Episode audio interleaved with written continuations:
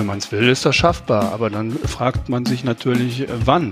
Da spricht der Kommissionsvorsitzende selber davon, dass es drei bis fünf Jahre dauern wird. Also wer also glaubt, dass äh, schon im nächsten Jahr die Bahn schneller baut und damit auch äh, deutlich pünktlicher wird, dass es weniger Zugausfälle gibt, den muss man leider enttäuschen. 123 Seiten, so viele Verbesserungsvorschläge hat die sogenannte Beschleunigungskommission für die Bahn. Die Umsetzung wird aber noch dauern. Das hört ihr hier im Aufwacher. Aufwacher. News aus Bonn und der Region, NRW und dem Rest der Welt. Ich bin Laura Mertens. Hallo, schön, dass ihr heute mit dabei seid. Im zweiten Teil vom Podcast haben wir ein Update für euch zu den Schüssen in Dienstlaken. Zuerst gibt es einen Nachrichtenüberblick aus Bonn. Der Bonner Stadtrat hat am Dienstagabend die Gebührensätze für das kommende Jahr bei der Abfallentsorgung, der Straßenreinigung und der Abwasserbeseitigung beschlossen. Beim Abfall haben die Bürger künftig mehr zu zahlen. Das kommunale Dienstleistungsunternehmen Bonn Orange begründet das mit gestiegenen Personal-, Energie- und Materialkosten. Die Gebührensätze werden im kommenden Jahr um 6,7 Prozent erhöht. Eine vierköpfige Familie hat nach dem Jahreswechsel für eine 120 Liter Restmülltonne 209 29,04 Euro zu zahlen. Bisher sind es 214,66 Euro. Auch die Modalitäten für die Abgabe von Haus- und Sperrmüll sowie Bauschutt bei den Wertstoffhöfen ändern sich. Bisher fiel eine Pauschale von 15 Euro für eine Kofferraumladung an. Vor wenigen Jahren lag diese noch bei 5 Euro. Künftig soll der Abfall nun nach Kubikmeter bemessen werden. Für einen halben Kubikmeter sind 12,50 Euro zu zahlen, also weniger als die Pauschale bisher. Geben die Bürger allerdings etwas mehr ab, steigt die Gebühr auf 25 bis hin zu 50 Euro für zwei Kubikmeter. Auch die Gebühren für die Straßenreinigung werden steigen. Bei regulären Straßen auf einem Betrag zwischen 4,57 Euro und 6,53 Euro pro Frontmeter. Das ist ein Anstieg um 44 Cent bzw. 63 Cent. Die Schmutzwassergebühr soll zum 1. Januar hingegen sinken von 2,83 Euro auf 2,64 Euro je Kubikmeter. Bei der Niederschlagswassergebühr wird die Stadt statt wie bisher 1,47 Euro je Quadratmeter nur noch 1,40 Euro berechnen. Für eine vierköpfige Familie mit 150 Kubikmeter Frischwasserverbrauch und einem Hausgrundstück mit einer befestigten Fläche von 120 Quadratmetern fallen künftig 564 Euro an. Das sind 36,90 Euro weniger als bisher.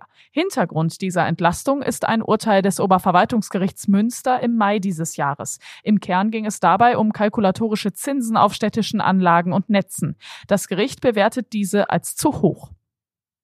Der Betreuungsplatz in einer offenen Ganztagsschule ist für Familien in Bonn laut einer Studie teurer als in vielen anderen Kommunen in NRW. Die Studie wurde vom Institut für Wirtschaft Berlin durchgeführt. Dabei rühmt sich die Stadt als ausgesprochen familienfreundlich mit einem guten Angebot an Kita- und OGS-Plätzen. Beispiel, eine Familie mit einem Jahreseinkommen von rund 50.000 Euro zahlt in Bonn für das erste Kind in der OGS 142 Euro pro Monat. In Münster zahlt die Familie 95 Euro, in Aachen 66 Euro, in Köln 100 und in Düsseldorf gar nur 50 Euro. Schüler und andere Vertreter der Christophorus-Schule in Bonn-Tannenbusch haben am Dienstag gegen die Schließung des Schwimmbads im Gustav-Heinemann-Haus protestiert. Seit zwei Jahren ist das barrierefreie Schwimmbad geschlossen. Es kann wahrscheinlich erst nach umfangreicher Sanierung wieder genutzt werden. Derweil fallen Schwimmunterricht und Wassertherapien aus. Die Christophorus-Schule hat einen Förderschwerpunkt für körperliche und motorische Entwicklung. Ein eigenes Schwimmbad hat die Schule nicht. Elternvertreter hatten eine Unterschriftenaktion gestartet. Die Petition mit rund 1000 Unterschriften übergaben die Eltern nun an die Achsenfeld-Gesellschaft, die ist der Eigentümer der Immobilie, und das städtische Bäderamt. Beide nahmen die Protestschrift der Förderschule entgegen und versprachen, dass man das Problem nun zügig angehen will. Sobald ein Fachgutachten vorliegt und der Umfang der Sanierung bekannt ist, wollen Stadt, der Landschaftsverband Rheinland sowie die Achsenfeld-Gesellschaft gemeinsam beraten, wie es weitergehen soll. Dankeschön nach Bonn. Reparatur am Zug. Personen auf dem Gleis, Verzögerung wegen einer Überholung. Das kennen wir alle. Bahnfahren ist mittlerweile schon fast zu so einem Bullshit-Bingo mutiert. Kaum eine Fahrt klappt ohne Probleme. Jetzt gibt's aber einen kleinen Lichtblick. Um die Probleme der Bahn in den Griff zu kriegen, hat sich eine Beschleunigungskommission gebildet und die hat Vorschläge erarbeitet auf 123 Seiten Papier. Hagen Strauß, der Parlamentskorrespondent der RP, hat sich dieses Papier angeschaut. Hallo Hagen. Grüß dich, hallo, genau. Ich habe es mir angeschaut und mich durchgeschlagen durchs Papier. Ja, unser Bundesverkehrsminister Volker Wissing von der FDP hat ja auch gesagt, so wie es ist, kann es nicht bleiben. Hagen, wie ist es denn? Nicht gut. Es steht nicht gut um die Deutsche Bahn. Sie ist ein Sanierungsfall. Das ist aber auch hinlänglich bekannt. Und ähm, das merkt ja jeder, der in diesen Tagen mit der Bahn fährt oder der gerade im Sommer mit der Bahn gefahren ist. Züge fallen aus, Züge kommen verspätet. Äh, manchmal weiß man gar nicht warum, wieso, weshalb. Manchmal steht man auf Bahnsteigen und denkt sich, wo bleibt mein Zug? Die Infrastruktur ist marode. Im Grunde genommen herrscht blankes Chaos bei der Bahn und vielfach Entsetzen bei den Reisenden.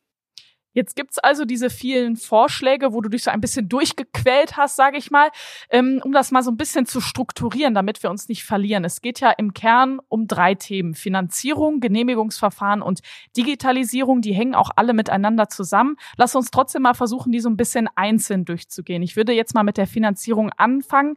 Wie ist denn da der aktuelle Stand? Ja, die Finanzierung ist ein bisschen undurchsichtig. Da spricht die Kommission selber davon, dass es sich um ein Finanzierungsdickicht bei der Bahn handelt. Ein Kommissionsmitglied sprach davon, dass es insgesamt 190 Töpfe gibt, aus denen sich die Bahn bedient, gerade wenn es um Infrastrukturmaßnahmen geht. Und das bedeutet natürlich 190 Töpfe, unterschiedliche Genehmigungsverfahren. Der eine Topf blockiert den anderen Topf und das will man ändern. Dadurch, dass man zwei neue Fonds schafft, zwei Finanzierungsfonds das hat die Kommission sich so erdacht und hat sich da als Beispiel die Schweiz genommen. Sag nochmal, also es sind dann anstatt 190 Töpfe quasi zwei Töpfe oder wie, wie genau läuft das in der Schweiz, was wir ja jetzt als Vorbild nehmen? Da gibt es dann, es gibt, wird zwei Fonds geben, zwei sogenannte Schieneninfrastrukturfonds. In dem einen äh, sind die Mittel für die, für das Bestandsnetz und in dem anderen äh, sind die Mittel für den Ausbau und für die Modernisierung. Das heißt, du löst dieses Dickicht komplett auf. Das ist dann im Grunde genommen äh, das Ende dieses äh, Finanzdschungels. Was denn mindestens auch genauso viel Zeit frisst, du hast sie gerade schon angesprochen, sind auch diese Genehmigungsverfahren. Jetzt habe ich mich so gefragt mit so einem kleinen Schmunzeln, wie will diese Kommission das denn in Deutschland, also der Hochburg für Bürokratie, eigentlich verändern? Also wir kennen das hier ja gar nicht anders.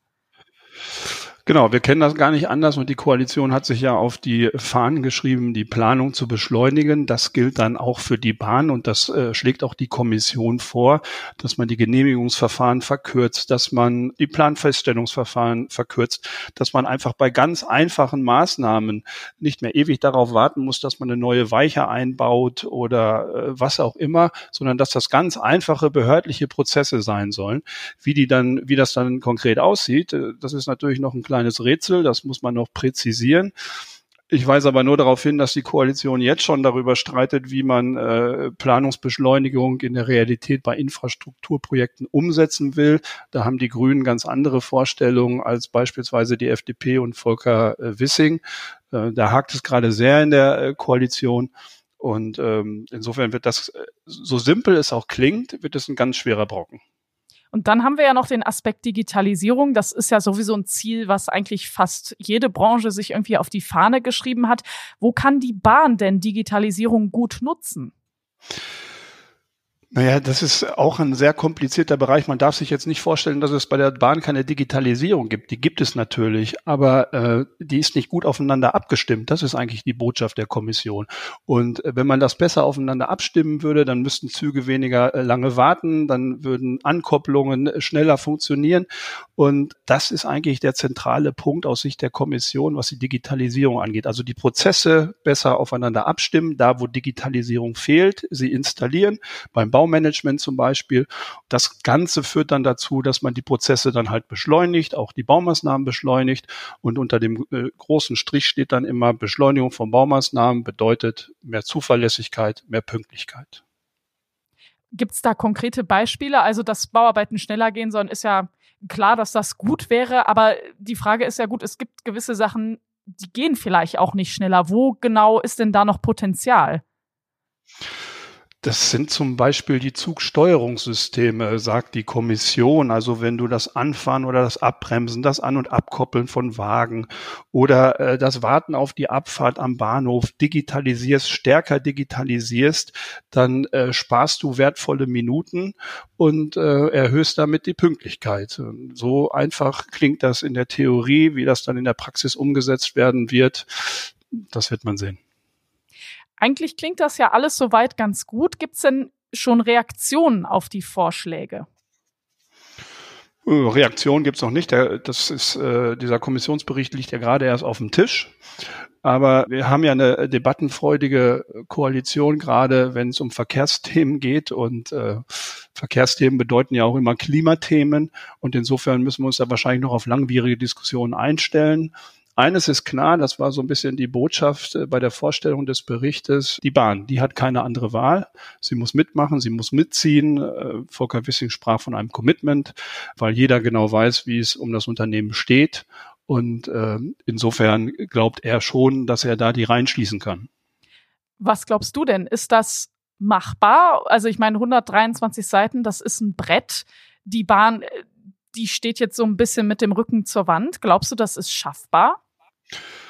Wenn man es will, ist das schaffbar. Aber dann fragt man sich natürlich, äh, wann. Und äh, da spricht der Kommissionsvorsitzende selber davon, dass es drei bis fünf Jahre dauern wird. Also wer also glaubt, dass äh, schon im nächsten Jahr die Bahn schneller baut, viel schneller baut und damit auch äh, deutlich pünktlicher wird, dass es weniger Zugausfälle gibt, den muss man leider enttäuschen. Und vielleicht wird es sogar auch an Weihnachten nicht gerade rosig für die, die Bahn fahren müssen. Danke, Hagen Strauß. Bitte, tschüss. Den Artikel dazu habe ich euch in den Show Notes verlinkt. Und wir machen jetzt weiter mit unserem zweiten Thema. Es gibt neue Erkenntnisse zu den tödlichen Schüssen in Dienstlaken. Habt ihr vielleicht schon mitbekommen, das sind wirklich schreckliche Nachrichten. Am Montagabend sind in Dienstlaken Schüsse gefallen. Der Verkäufer in einem Copyshop ist in seinem Geschäft von drei Männern überfallen worden. Dann hat der Verkäufer auf einen der Angreifer geschossen. Der Angreifer ist später daran gestorben. Christian Schwertfeger hat in diesem Fall recherchiert. Hallo Christian. Hallo. Was gibt es für neue Erkenntnisse? Also die Polizei ist äh, weiterhin auf der Suche nach zwei Personen, äh, die an dem Überfall beteiligt äh, gewesen sind. Der Ladeninhaber, der ist ja von drei maskierten Personen überfallen worden in seinem Geschäft. Die haben mit Pfefferspray dort hantiert. Daraufhin hat er geschossen. Mit welcher Waffe? Das ist noch nicht bekannt. Und dabei ist ein 36-jähriger Angreifer tödlich verletzt worden. Er lag später im Krankenhaus. Und nach unseren Informationen handelt es sich bei dem Schützen um keinen Unbekannten der Polizei, äh, sondern um ein Mitglied äh, der Rockergruppierung Hells Angels und auf dem ebenfalls äh, schon mal geschossen worden ist zu Beginn des Jahres. Außerdem habe ich aus Sicherheitskreisen erfahren, dass er unter Polizeischutz stand. Wenn jetzt jemand unter Polizeischutz steht, wie kann ich mir das eigentlich vorstellen? Also ist das so wie im Fernsehen irgendwie, wo dann zwei Polizisten so im Auto sitzen und in seiner Nähe sind? Ja, es gibt da unterschiedliche Möglichkeiten, je nach Gefährdungsstufe. Wenn man von Polizeischutz spricht, dann hat man, hat die Polizei auf jeden Fall konkrete Hinweise darauf, dass diese Person gefährdet ist. Und dann kann man sich ja schon teilweise vorstellen, äh, dass er dann auch schon von der Polizei dann von zwei Zivilfahrern, die irgendwo im Auto sitzen, äh, beobachtet wird, dass sie das Umfeld näher äh, unter Beobachtung haben und ihn auch sagen, wo er sich besser nicht aufhalten soll. Nach unseren Informationen hat er sich aber wenig kooperativ mit der Polizei gezeigt, was wenig verwundert. Ja, da wird man dann jetzt auch untersuchen müssen, ne, wie es dann dazu kommen konnte, dass er einen Überfall begeht. Jetzt hast du ja gesagt, es ist eine Tat im Rockermilieu. Ist Dienstlaken ein Hotspot der Rocker? mehr oder weniger. Also ist jetzt, jetzt äh, wenn man durch Dienstlagen fährt, geht, äh, da sind jetzt fahren jetzt hier keine Rocker äh, mehr oder weniger durch die Stadt. Die sind ja ohnehin äh, verboten. Man sieht sie ja nicht mehr, diese ganzen Kunden, wie man sie kennt von Bandidos, vor allen Dingen hier in Nordrhein-Westfalen. Ähm, die dürfen sie ja nicht mehr tragen. Darum sind sie im öffentlichen Bild äh, eigentlich mehr oder weniger verschwunden, sind aber natürlich noch da. Dienstlaken äh, gehört im weitesten Sinne äh, auch zum Duisburger Norden. Die Grenzen sind da fließend, äh, auch zu Teilen des Ruhrgebiets. Dann in der Oberhausen haben wir da, da hat es auch äh, in diesem Jahr eine Schießerei gegeben. Äh, wir erinnern uns alle im Duisburger Norden in Hamborn äh, im Mai äh, die Schießerei im öffentlichen Raum. Da waren auch Hells Angels beteiligt. Also da köchelt es schon extrem dort oben. Inwieweit dieser Fall jetzt äh, äh, mit anderen Fällen zu tun hat, ähm, das können wir mit der bislang noch nicht sagen. Ich finde so Rocker dann auf den Motorrädern, das ist irgendwie schon eine krasse Erscheinung, manchmal auch so ein bisschen beängstigend. Ganz plumpe Frage, sind die auch für uns gefährlich oder ist das dann eher so was, was unter denen bleibt? Ja, also man sollte sie jetzt nicht provozieren, ne? Also oder doof anmachen. Das sind, ich sage es mal ganz einfach gesagt, keine Kinder von Traurigkeit. Also äh, normalerweise sind sie für normale Leute nicht gefährlich, also außer man provoziert sie halt oder äh, wie jeder andere auch. Aber äh, was gefährlich wird, auch für äh, Leute, mit denen nichts zu tun hat, die schrecken halt vor Gewalt untereinander in der Öffentlichkeit nicht zurück. Und da kann man natürlich dann leicht Opfer auch werden von Gewalttaten in dem Bereich. Ja, vor ein paar Wochen ist in Krefeld ja auch auf offener Straße jemand erschossen worden. Da hat die Polizei aber direkt gesagt, in Krefeld muss man sich keine Sorgen machen. Das war eine Tat unter Kriminellen. Würdest du das jetzt für Dienstlaken auch so einschätzen? Also, dass es da jetzt nicht besonders gefährlich ist?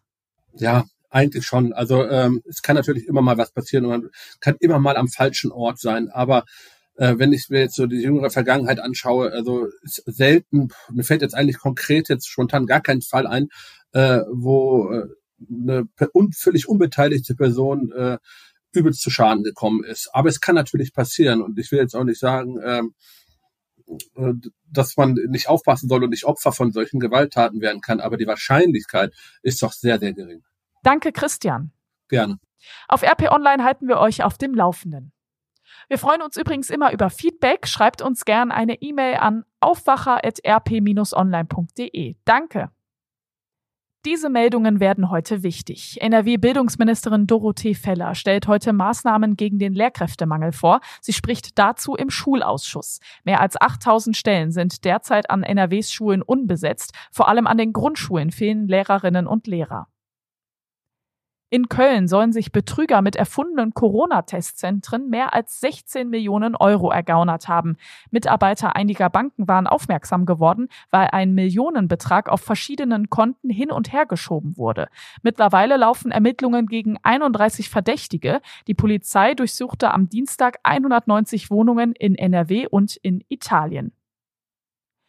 Mehrere große Städte in NRW rechnen mit großen Fanzusammenkünften zum WM-Halbfinale. In Dortmund, Düsseldorf und Essen werden marokkanische Fans erwartet. Marokko spielt am Abend gegen Frankreich.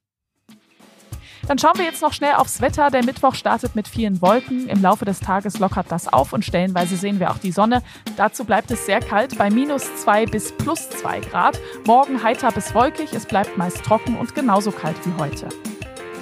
Das war der Aufwacher vom Mittwoch, dem 14. Dezember. Ich bin Laura Mertens. Habt noch eine schöne Restwoche. Ciao! Mehr Nachrichten aus Bonn und der Region gibt's jederzeit beim Generalanzeiger. Schaut vorbei auf ga.de.